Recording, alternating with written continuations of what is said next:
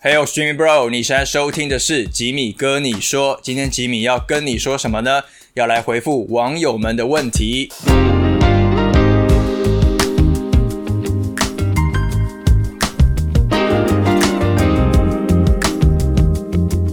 好的，欢迎回来，吉米哥你说。在进入今天的节目这个开始之前呢，一样照惯例的要来感谢一下我的这个 Sugar Daddy 还有 Sugar Mommy。那这些人分别是谁呢？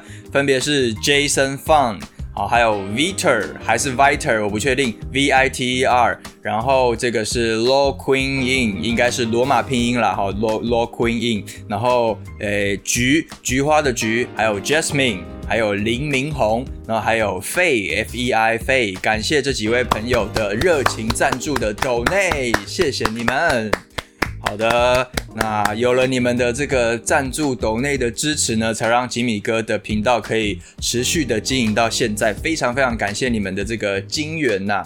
好，那今天的节这一支 podcast 呢，会是今年二零二一年的最后一集了，最后一支 podcast 了，所以呃，非常的重要。上个礼拜呢，我有在我的社群，就是脸书啊，还有 IG 上面，我有发布了一个动态，就是呃，跟大家公告说我要录今年的最后一支 Podcast，主题是什么呢？就是 Q&A，就是请大家踊跃的提问，有什么想问我的就尽管问吧，来问吧。那为什么会想要做这一集这个 Q&A 的主题呢？是因为呢，我真的想不到要做什么主题了，那就觉得说不能就这样突然让今年就这样结束了。好啦，我还是来。做一个可以跟大家互动的，好了，就当做年终大放送啦，跟大家来互动一下。所以呢，我那时候就来募集及问题，有什么想问我的。然后呢，那时候最后这个动态呢，有一千三百多个人看了这个动态哦，但是真的有提问的人，对我有问题的人呢，只有二十六个人。好的，那嗯没事的话我就先走了。就是这对，就是大概两趴两趴的人，呃，愿意参与我的这个小弟的这个活动，我真的是很感谢这二十六位的这个观众，这这六十六位粉丝呢，谢谢你们施舍我问题啊。所以呢，今天这一集呢，因为真的问提问的人实在是太少了，所以呢，我就会很慎重的一一的回答你们，我一个都不会略过，因为也就只有二十六个人对我有问题，其他人就是。其他一千三百多个人呢，就是像是浮云一样的，就这样掠过去了，掠过去我的我的这个动态了。好的，好的，好，好了。那所以其实顺便也是也可以提醒大家一下，如果说你们有订阅我这个吉米哥 YouTube 频道，或者是有呃关注我的 Podcast 节目《吉米哥你说》的朋友，你们可以的话，也都可以去追踪我的社群、我的 Facebook、我的 IG。为什么呢？因为你们可能都知道嘛，就是。我的 YouTube 频道其实跟片的速度速率是蛮慢的，可能一个月只会有一支片，或是两支，顶多两支片。对，但是不代表我没有在在 follow，没有在更新事情，没有在做事情，因为我大部分的东西，绝大部分其实都是在社群上面发生的。那譬如说我的 IG 的话。每个礼拜其实都会固定更新三则的动态，那分别会有一支影片跟两两两篇图片的动态，所以每个礼拜我的 IG 都会做更新，可以知道我最近在忙什么，在做什么。然后另外像是我近期啊，其实有参与了蛮多艺人邀请的一些合作案，譬如说魏如萱的演唱会，我也有写心得文；然后黄伟晋新专辑的听歌会，我也有去参加；然后小雨的新专辑听歌会，我都有参加。那这些心得文呢，都只发布在 Facebook，都只有在脸书上面。所以如果你们没有追踪我的脸书的话，其实你们就不会知道，其实我跟魏如萱、我跟小雨、我跟黄伟晋也其实都有合作，甚至卢广仲，其实我们都有合作。只是如果你只订阅 YouTube 的话，你根本不会知道我其实做了很多事情。对，所以可以的话都可以去追踪我的 Facebook，然后或是 IG 上面都会有动态的分享，因为并不是每一个合作案都会以。呃，podcast 或是拍成影片的形式来呈现的，你们懂我意思吗？就是我不是一个只活在 YouTube 里面的人，我是一个有血有肉、活生生的人。很多的合作需求也并不是只要求我拍，并不是只想要让我拍影片，我也并不只想要拍影片，我可能是写乐评，可能是写文章，那写心得这些东西都会只会发布在呃脸书上面而已的。哦，然后讲到这个，我也顺便想到一个，我觉得也是。蛮哭笑不得，蛮有趣的，就是因为前阵子这个王力宏的事情嘛，然后所以我也针对呃王力宏事件呢，也发表了一些心得。结果呢，王力宏的这个心得，哇，最后那一个贴文啊，破百个赞呢，就是非常关注度非常非常的高。啊，那然后我就觉得哇，我平常自己在 PO 一些我自己芯片的宣传啊，或是 PO 自己的一些照片、影片的，从来都没有任何贴文是破百的，很少很少。结果就是针对呃王先生的事件发表了一些我的看法，结果就引起了那么大的回响，我就觉得嗯，大家果然还是比较喜欢一些重口味的哈。八卦的东西就是太认真的东西，大家反而好像不关注。好啦，这不是重点，这只是一个题外话。那有基于呢本人的这个人气呢不足，所以只有二十六个人提问。所以今天这一集呢，我就来回答这二十六个粉丝的问题，一个都不会略过的。好，第一个问题，你是什么契机下想要制作 podcast？那你平时是怎么找寻灵感的？如果你因为你是问 podcast 嘛。所以我就回想，那我的第一支 podcast，如果你们有在关注我频道的话，是去年二零二零年的七月发布了第一集。那那个时候，其实我的想法很简单，就是因为我的制作一支影片都是我一个人独立做，所以花很多时间。那想说好，可能在影片与影片的空档，也许可以来录个 podcast，因为不用露脸嘛，因为我已经有会。做影片剪辑的这个技术了，所以如果单纯只是录音，对我来讲就是 a piece of cake。然后呢，所以那时候就是想法很单纯，就是可以拿来当做电档用的穿插影片之间发布的一个东西。那当然也是好玩，然后内容也是我想跟大家聊的东西。但是到后来开始就有人敲碗说，为什么 podcast 都看不到吉米哥？为什么都不露脸？为什么看不到你？就没 feel 啊，就不会想看。我就觉得他 他。他嗯的怎么大 大家是怎样口味多就是口味多被养坏，就是没有看到人你们就不想要看，所以我就是顺从民意的呢，还连 podcast 都开始录影了，就是像你们现在看到这样子，我就看到我在录 podcast 给你们看，让你们满意了吧？所以其实相对的做 podcast 也。没有比录做影片来的轻松很多，因为一样也要剪辑这个影像的部分啦。那所以，呃，我的开始契机就是这样子的。那灵感的话，其实也都是从我从小到大的这个听音乐的过程里面，我想到的主题，可能都把它结合在我的这个节目里面。比如说冷门的歌啊，或是幕后音乐人呐，我觉得有些或者什么撞歌的事情这种东西，我觉得蛮有趣的，我就想要拿出来跟大家分享。好。第二题，请问吉米哥今年度最常播放跟必听的五首新歌是什么？谢谢。好，那你问到这一题的话呢，我就想说，好，有一个东西帮我记录了这个问题的答案呢，就是我常用的串流平台，就是 Spotify，他们每年都会有这个年底的回顾，所以呢，就来看一下吉米科二零二零二零二一年在 Spotify 的回顾吧，请看。第一个，你们会看到我的最爱艺人的 Top Five 分别是谁呢？第五名是艾怡良，第四名蔡依林，第三名彭佳慧，第二名蔡健雅，第一名张惠妹。为什么是这五个人？因为这五个人都是我今年做 做影片的对象、访谈的对象，或是我制作人们好客与废歌的对象，所以他们就直接进入了我前五名最常听的艺人啊！真的是一种直灾啊，直灾直灾！最常听的五首歌。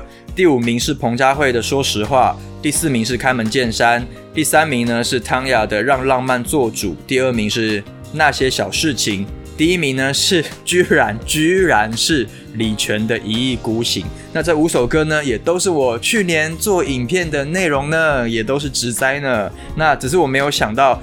第一名居然是李泉的《一意孤行》，我有播放那么多次啊，在去年度，因为为了做去年金曲奖的专题嘛，所以听了很多遍李泉的专辑，我也蛮喜欢的。好，这就是我去年的 Spotify 的这个年度回顾，来跟大家分享。第三题，请问 Jimmy 哥，二零一零到二零二一年的金曲奖最佳国语专辑中，你最喜欢的 Top Three？好，那因为你直接哇，你把时间轴拉得很长，一零到二一年，哇，横跨了十年，所以我就去调出了这十年的最佳国语专辑的记录，也跟大家分享，请看，一零年呢是阿密特，一一年呢是跨时代周杰伦的，一二年是五月天的第二人生，一三年是林忆莲的盖亚。一四年是张震岳的《我是海雅古墓》，一五年呢是九令的这个《呸》，一六年是苏打绿的《冬未了》，一七年呢又是五月天的自传，一八年呢是拉拉徐佳莹的《心理学》，一九年是西西孙盛熙的《西游记》。那二零年的是王若琳的《爱的呼唤》，然后今年热腾腾就是蛋堡杜振熙的加长音乐。那如果你要问我这些专辑里面的我最喜欢的前三名的话，第三名我会投给蔡依林的《呸》，第二名我会投给呃阿密特的这个同名专辑《阿密特》，第一名呢非常好选，我那时候看到这个名单，我直接心里第一名就直接出来了，我直接就选好了，就是。张震岳的《我是海雅古墓》，我真的是非常非常喜欢张震岳，而且《我是海雅古墓》这张专辑真的是神专呐，神专非常好听，非常厉害，非常完整的一张专辑，直接是可以打趴这十几张专辑啊，在我心中。再来第四题，你个人最喜欢的歌手是谁？我最喜欢的歌手有谁呢？孙燕姿啊，蔡健雅，然后莫文蔚。然后还有大家可能想不到是梁咏琪，我以前很喜欢梁咏琪，这是女歌手的部分啦。那男歌手的话，我也讲过 N 百次了，陈奕迅啊，还有卢广仲啊，然后呃林宥嘉，然后小雨，然后还有谁啊？哦，张震岳，刚的张震岳，这几位都是我很喜欢的华语男歌手。好，再来第五题。可以做一集好好的介绍阿超这位歌手吗？我觉得他的歌很温暖，希望可以让更多的人认识他，还蛮特别的。为什么会提特别提到阿超呢？那而且也非常刚好的是，我十二月初的时候，因为工作的。呃，关系我去了一趟高雄，那也顺便去看了阿超的一个 mini concert 小型演唱会，叫这个忘年会。那高雄场，他明年会办这个台北场。对，那那时候也很也很开心，第一次可以看到阿超的现场表演，非常非常的精彩。他现他的唱功啊，现场各方面的表现都非常厉害，然后他的创作能力也是非常强的，所以我是很喜欢他的。那有没有机会介绍他？就是就看有没有机会了。如果之后有适合的主题，可以把他的歌也带入的话，那当然也是很乐意的，很乐意的，因为我很欣赏阿超阿超这一位创作人。好，再来第六题，音乐所带给你的人生启迪。哇，这题。也太难了吧，这位朋友，你问了一个很广的问题耶。那我觉得，我第一时间想到就是音乐，我觉得它是帮我记录我的人生的一个很重要的媒介吧。就是像我之前有做过 podcast，是我的音乐故事。那时候我就是用年份，然后来讲那一年份里面我挑了几首对我来讲很有特别意义的歌，跟那一首歌背后的故事，然后做了一集 podcast。那所以诸如此类的，其实在不同时间。地点，然后呃，哪个歌手在哪一年的几月发行专辑？其实那个脉络、那个逻辑，在我心中都是已经有的，很像是我脑中有一个图书馆，有一个资料库的概念。所以呃，有时候你跟我讲哪一年哪一件、哪一年哪一月什么东西，我可能同时间也都可以想到，哎，那个时候谁出了专辑，谁发了哪一首歌的那一种。所以我觉得蛮有趣的。其他音乐就是记录我的人生的的其中一环吧。好，再来第七题。今年最常听的一首非华语歌，好，我告诉你，没有，没有。今年为了做影片啊，尤其下半年，真的是，呃，大家都看到很多访谈的东西，我真的花很多时间都在准备，都在做做影片的准备的东西，而去听了那些华语歌。所以你问我有没有常听的非华语歌，基本上是我想不到，没有。甚至我今，甚至今，呃，我最爱的那个乐团就是 Coldplay。他今年发了新专辑，我都听的次数也都蛮少的。那如果我要推荐一首呃非华语歌的话，我我目前有想到一首是去年啦，二零二零年我蛮常听的，播放很多次的一首泰文歌。那那首歌呢是来自一个泰国乐团，叫做 Lin Rom。它的歌名呢是泰文，我不会念。它罗马拼音就是类似，就是 My Band Ride，My Band Ride 的意，我不知道什么意思啊哈。那这个 Lin Rom 的这个乐团的音乐很好听，这首歌更好听。那我去年的时候播放非常多次，那也推荐给大家。如果你们对泰国音乐不熟的话，可以去 follow 一下哦，因为我的频道其实也是介绍泰国音乐起家的。第八题，印象最深刻的一次专访。这个呢，绝对是格格演艺格。为什么是演艺格呢？是因为他是我生平人生第一次访问歌手，就是我的初体验，所以绝对是我印象最深刻、最难忘的一次经验，而且是。让歌手来到我家，就是你们现在看到这个地方就是我家，你们看不到以外的地方呢，也就是我家，就是一般的家，所以只是只让你们看到我家的一部分，用布幕拉起来。但其实这里就是一个不是一个很专业的一个录影环境，也不是一个很好的录音的空间。但我尽力了，我尽力把它能够做到好一点，所以也是觉得那时候有点害羞，就是哇，第一次让大明星来到我家，然后跟我拍影片，真的是觉得万万没有想到的事情。那我都还记得那一次专访那一天发生的事情，就是印象真的很深刻。譬如说我很紧张，我就是在这个位置自己蕊了很多次哦，我就自己坐在这边，然后就是呃。Hello，大家做个开场说，大家好，我是金米哥，让我们来欢迎演绎哥，就是对着空气，就是自己在家里演练哦，然后也是录的，然后看一下最后录出来的效果会是怎么样，然后假装对话，假装对话这样子，对，然后说就是我就是在家里会 rehearsal 很多次，然后他们要来之前，我还特地去出去买卡玛去买咖啡，然后买了两杯咖啡，因为他跟他的宣传来这样子，所以。那一天发生的任何细节种种，我都印象非常深刻。好，再来第九题，此生看过最棒的演唱会。这个的话呢，呃，会想到的是我去年去高雄看的灭火器，灭火器的 Fire Next 二十周年的演唱会，在博尔。那呃，因为那个时候去年底那时候呢，是我人生中呃经历。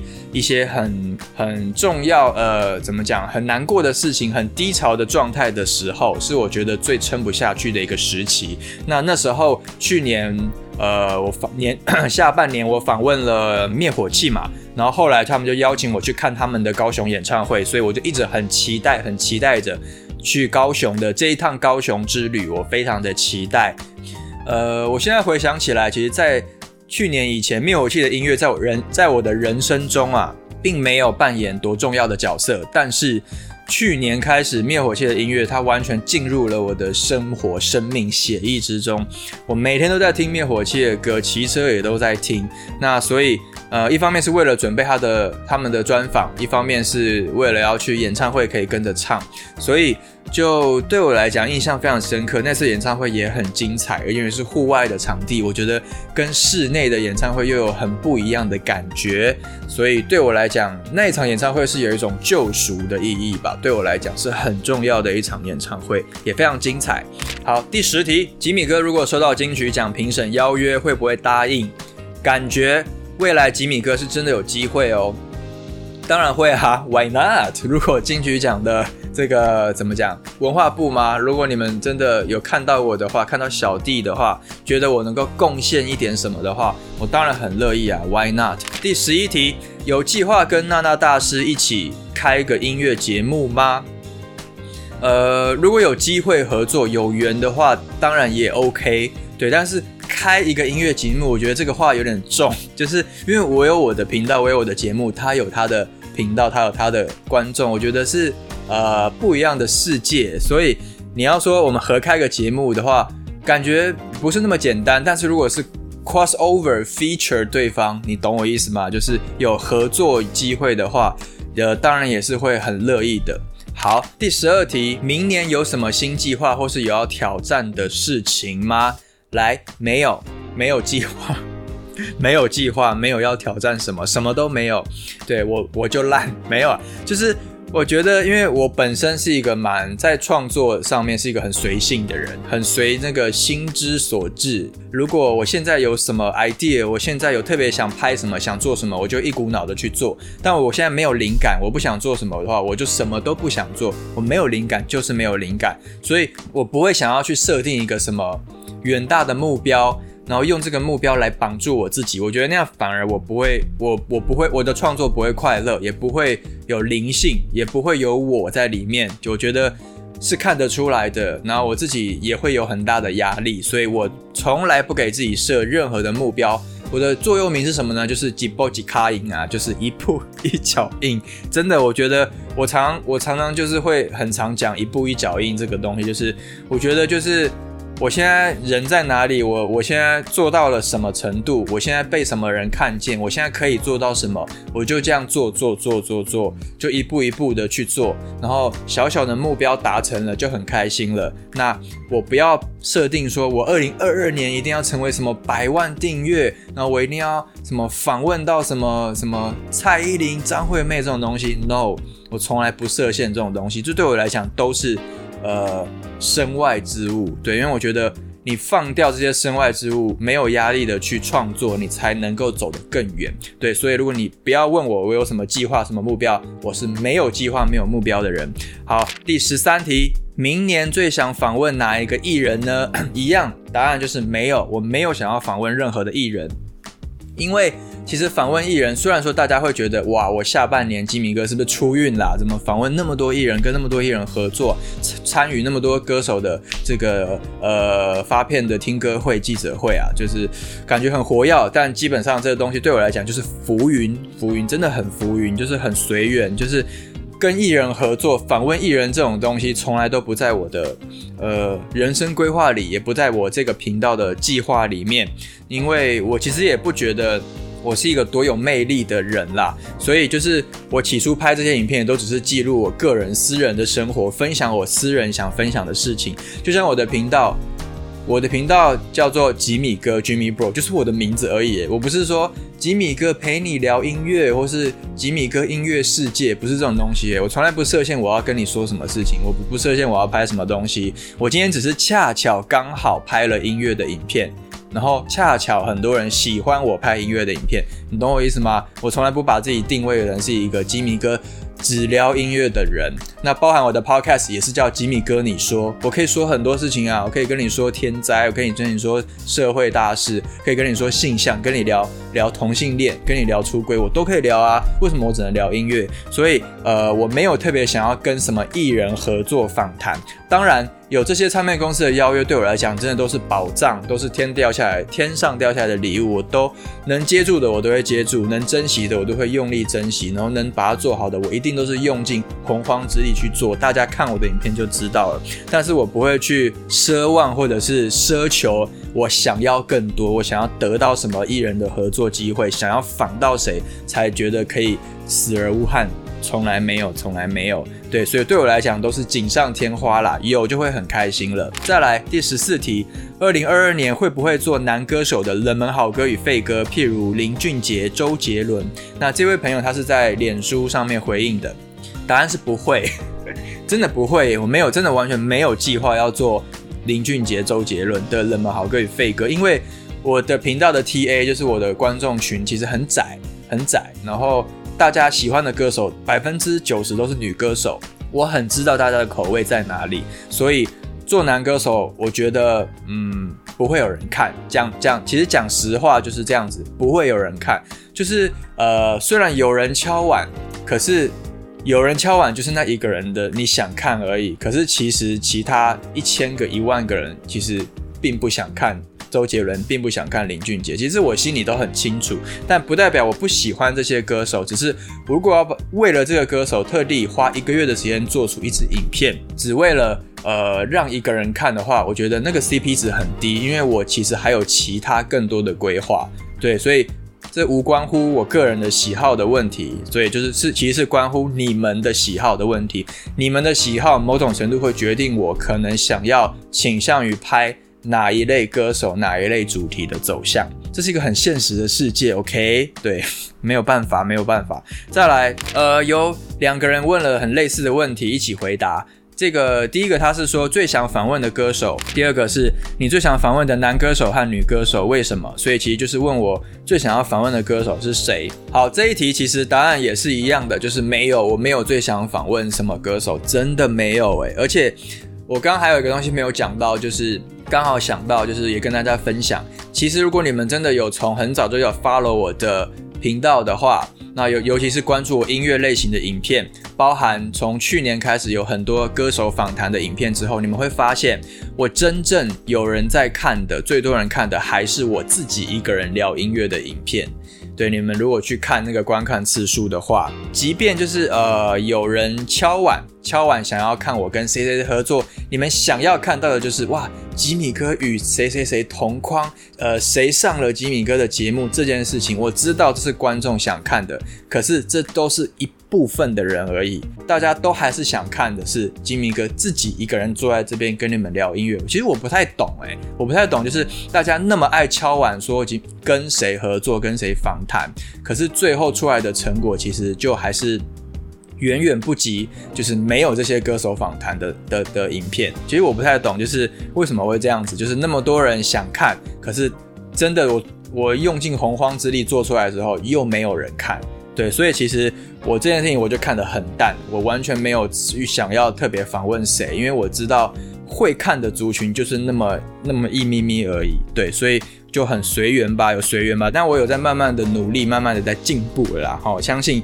有从早期的访谈影片看到近期的，应该都感觉得出来，吉米哥是有在有在成长的，有在进步的。那我会不会持续努力中？好，再来下一题。如果有机会，你会不会想访问田馥甄？我个人非常期待。当然啦，一样一样意思，有缘有机会的话，当然好，我当然会把握。对啊，就是就是这样子。但是就我所知，田馥甄应该是没有在上通告的啦，因为像包括他上一张无人知晓专辑，好像就没有上任何的通告了。我记得我从来没有看他上任何一个通告，他好像是不做宣传的人啦，他可能也不擅长做这件事情。那所以我们也不要逼他啊，我们也不要逼我们自己啊。艺人有他自己的自己的个人的想法嘛，他觉得。呃，专注的做音乐，其实他反而比较自在。如果要出来抛头露面的，然后反而不一定会带来好效果。对，所以就当然，如果有机会的话，我当然是很乐意啦。好，再来想问吉米哥，你从何时听歌不再是听歌，而是分享听歌？很感谢您的分享，让我听歌。如果以 YouTube 来讲的话，什么时候开始是分享？音乐这件事情，大概就是从前年的金曲奖吧。那前年的金曲奖，那时候是我第一次算是发现，哎，我做音乐类的主题是会有人看的。然后慢慢，因为会还会有人敲碗隔年的金曲奖，所以那算是一个起始点。但是如果就我个人的私人来讲的话，其实我从呃以前开始听音乐的时候，我就会自己写乐评了，就是写音乐评论了，或者发表对音乐的感想了。那因为以前国中的时候，那时候就是还没有网络的时候，就是不好意思，就是我的年代可能比较跟你们不太一样，就是我以前都是用那个学校的笔记本啊自己写，像我那时候。周杰伦第一张专辑《杰伦》那时候，就是我就自己笔记本写乐评哦，就是评还给每首歌评分这样子。当然后来出现了就是网络，然后有无名啊、网志什么的，我就在网络上面写。那包含后来有脸书啊、Facebook 什么的，就会也是会发表一些对音乐的看法。其实我从以前自己私底下真实的我，其实就是会会对音乐发表评论的人。然后后来甚至有几年，我可能在呃年底。呃，岁末年终的时候呢，我还会自己去精选去年度的十大专辑，自己在我的脸书上面发表，就是自己 自以为是什么金曲风向球这样子。对，那那时候其实就做了很多音乐的分享啦。那所以在 YouTube 开始经营 YouTube 之后，等于是把我一部分我本来在做的事情，有点像是移植到以影片的方式呈现给大家看了。就哎，突然发现我以为自己的小宇宙的事情，哎，被。这个大家给看到了，然后被放大了，这样子，大概就是这样子。好，再来这两个人也是问了一样的问题，一个是想问吉米哥的正职是什么，还有吉米哥你的你是什么职业？好。呃，简单来说，我本身算是一个网络品牌的一个主理人吧。对，就是呃，我我有自己登记的公司，对吧？所以我本身就是自己公司的老板。那呃，我我是老板、校长兼壮中啦。老板，我也是兼美编、兼文案，然后兼会计，然后我也兼仓储，我也是兼出货人员。就是我就是一个呃一个人一一个艺人公司就对了。我的影片都是艺人制作，我的公司也是艺人公司，对，所以。因为我本身真的是一个比较内向、比较孤僻的一个人，就是我觉得我比较适合一个人去做我想做、想包办的事情。当然，我也觉得是我可以做得好的，对。但是我自己是把我的真实的身份跟我的 YouTuber 的这个身份是切得很开的，切得很开，就是我从来不会去借由我的 YouTube 的身份啊、流量啊、知名度啊，然后来去推销帮或是帮自己的品牌、自己的东西打广告，从来。不会想要这样做。我觉得工作就是工作，拍片对我来讲就是兴趣，所以是两件事情。那我不喜欢利用拍片来可能来卖东西的这样子，对，所以 maybe 可能你们曾经有人有买过我的产品哦，但是你不知道，其实嘿嘿，就是背后的那个人就是我。好啦，再来下一题，吉米哥最想要被问什么问题？没有诶，我觉得我就是我就是因为。不知道有什么好可以跟大家讲的，所以我才希望大家提问呐。就是因为我觉得我的个性是一个很不喜欢聊自己的人，就是我才希望大家问。而且如果有人问，我就一定会回答你。我很乐意聊，跟我是很我是很乐意跟别人聊天，很乐意分享我自己的人。但是你要我主动去讲我自己，我会觉得有点不知道要怎么讲，不知道怎么开始，因为我会觉得真的会有人想听吗？就是我我我讲我自己的事情。就是你们一定会觉得说干你干我屁事，然后他们你们不一定会有兴趣啊。那我觉得宁可什么都不要不讲这样子，对。跟我好的人呢，你们其实也都会知道，说我是那种比较擅长倾听啦，跟给予意见的那种那种人。那通常我都是扮演那种比较安静的，就是比较聆听者的角色。就通常我都我也是不是那种会去打断别人插嘴，然后可能甚至还把话题又又再带回到自己身上的那一种人。我从来都不是那种人，我大部分都是呃不太擅长分享我自己的人。所以我就是真的是比较孤僻、比较内向的人，所以我才希望透过这个 Q&A，大家可以问问题啊，你们问了我才可以回答你们，才让你们更了解我。那殊不知呢，OK，大家问的问题都蛮无聊的，就是就一直问一问一些你最爱的音乐、你最喜欢的歌手、你想访问谁，然后你最爱的年度的专辑啊，除了音乐类的东西是怎样？我我的。吉米哥就等于音乐嘛，就是对我来讲，音乐就只是我跟你们一样，我就是个爱听音乐的人而已耶，我又不是什么音乐家，就一直问我音乐的问题干嘛？生什么气？好啦，反正就是大家都问很多音乐的东西，好好严肃哦，好无聊哦，对，所以呢，我接下来呢，把几个比较非音乐类的就放在后面几个回答。好，下一题，吉米哥的身高一百七十公分，对，好，下一题。有要步入婚姻吗？以前很想，但是后来有经历过一些事情之后，想法有点转换了。我现在对婚姻这件事情呢是看得很淡很淡的，就是几乎是想都不敢去想这件事情啦。对，就是至少至少不会有像以前年轻的时候还会有一些那种童话故事般的一些幻想这样子。那所以现在就觉得更脚踏实地，更一步一脚印的踏实的去面对真实的生活，我觉得比较重要的。好，再来。如何脱单？嗯，把我当感情顾问就对了。好，我觉得就是交朋友啊，认识人啊。其实这个问题呢，我就想到我之前有一集跟维克哥哥我们做的那个 podcast 里面，也有一集是回答网友的问题。那因为我的跟他的主题很多是聊同性恋啊，聊出柜啊，聊性向啊这些东西，所以我觉得呃，兴趣的人你们可以去看看。因为我记得好像某一集有聊到就是如何去认识新朋友，对我记得那时候在里面我们也有聊了一下，可以去看看哦。再来下一题，单恋好痛苦哦，明知道不会有结果，但还是喜欢他，想要对他好，我要怎么抽离？呃，我会给你的建议的，就建议就是快刀斩快刀斩乱麻吧，就是呃，不要长痛不如短痛啦。就是如果你真的觉得不会有结果的话，你就要狠下心来去做一个切割，自己自己去设个停损点，下一个 ending。因为我常常在说，我我自己也有经历过一些很痛苦、很无法割舍的时刻，我都要想办法去自己去找一个死心的理由，死心的理由就是，譬如说。我发现他其实有性病，OK，我死心了。就发现他真的已经爱上别人了，OK，我死心了。或是我发现他死了，OK，好，我死心了，我不再爱他了。就是诸如此类的，诸如此类，就是你一定要有一个很残酷的事实来打醒你。然后人让能够让你彻底的心灰意冷的的这个状态的话，虽然说可能这个过程会很虐啊，很虐你自己，自虐又虐心啊，但是真的唯有这样子，你才能够真的放下。我是这样觉得啦，就是。从开始放下到真的能够完全放下，这个过程可能会是经历一个很长很长的时间，但就是还是要去努力，还是要去努力，很痛苦，但你还是要去努力。那找到一个人能让自己死心的理由吧，这可能也是一种方法。好，再来最后一个问题了，如果有写歌会想要写给谁唱呢？而歌的内容或是什么？我会写给自己唱吧，我还不敢奢望，就是呃写歌给别人唱这种事情对我来讲太梦幻了啦，太遥远了。对，那如果真的有写歌，我当然就自己唱啊。那这几年比较少有写了，但是因为你刚好问到写歌这一题，我就想到了有一首歌，有一首创作，应该是我最新最近期完成的。那我觉得不如就。哇，今天这一集很特别，很重要，是今年的最后一集嘛？那就当做是一个新年礼物啦，新年礼物送给大家了。就是呃，有听到这一集 podcast 的最后的人，真的是哇，听到赚到！因为你们即将要听到的，接下来我要放在节目片尾放了一首歌，就是我个人吉米哥本人的词曲创作的一首歌的一个 demo。这首歌呢，我简单讲一下它的背景，它其实原本并不是。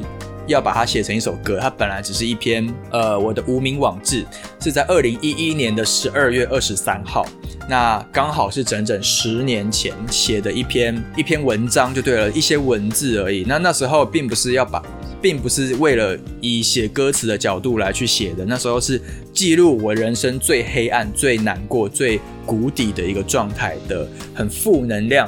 释放负能量的一篇词的的一篇文字。那后来呢，在十年之后，也就是今年二零二一年年初的时候，那因缘际会，我把它谱了曲，它就变成了一首歌。那所以这一首歌，它是横跨了整整十年的一首创作。我必须要先把丑话说在先，就是我唱的非常糟糕，就是唱的没有很好，录的也没有很好。一切都没有，一切都很粗糙，就对了。它就是一个 demo，就是一个 demo。所以，呃，不要用太高的标准来看待我，因为我不是歌手，对。但是，就是我觉得可以把这个小小的新年礼物送给大家，我也蛮开心的，因为刚好刚好有有有人问到写歌的这个问题嘛，我才想到了这件事情。那最后呢，我们等一下就来欣赏这首歌。那一样呢，就祝大家。二零二二年呢，呃，新年快乐，然后一切都可以很顺利，呃，天灾人祸少一点，然后一切都能这个福气又安康，然后希望这个世界、这个宇宙都能够。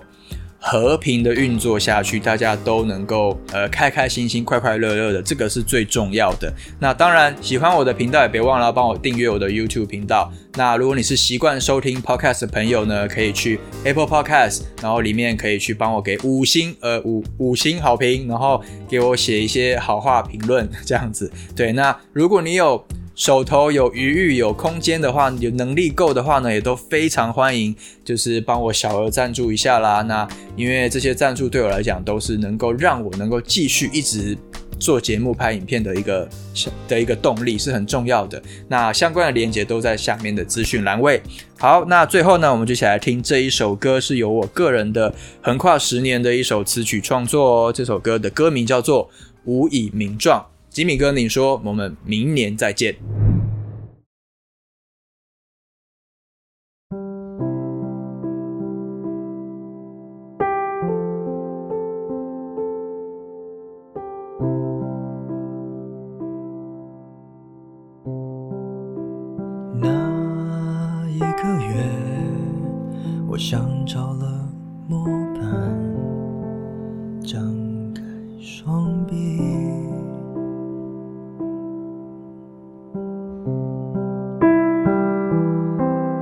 欢迎所有人进来，毁了一个虚拟的拥抱，伤痕遍体，重叠在重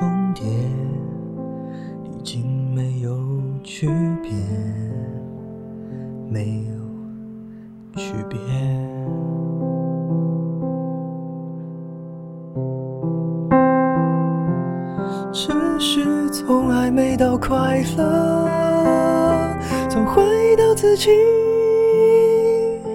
从懊悔到痛苦，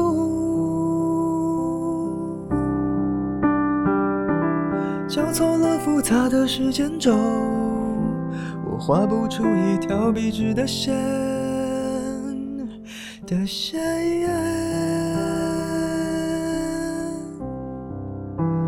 我心中的某几句谎言，伴着我的眼泪已是无意命中